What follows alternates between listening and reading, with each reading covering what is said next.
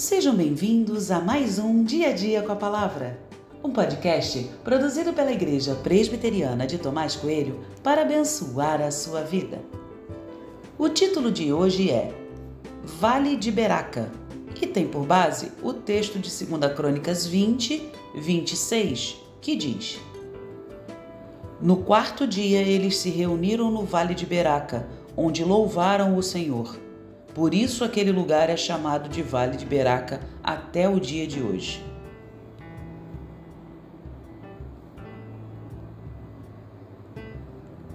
Os Moabitas e os Amonitas vinham contra o povo de Deus com força, milhares e milhares de soldados sedentos por sangue. Carregavam suas armas e exclamavam gritos de guerra de colocar medo em qualquer um.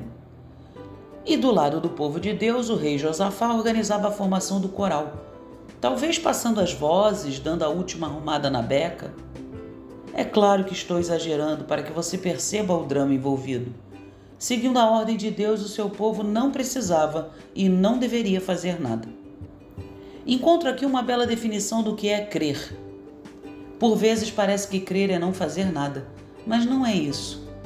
O povo estava reunido para cantar, celebrando uma vitória que ainda não tinha acontecido mas que tinha sido prometida por Deus.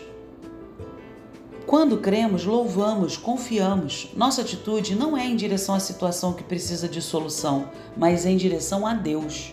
Podemos então dizer que crer é adorar o Senhor no momento da dificuldade. Ao invés de espadas e lanças, o povo tinha instrumentos musicais e enários nas mãos. De suas bocas não saíam gritos de guerra, mas cantos de louvor.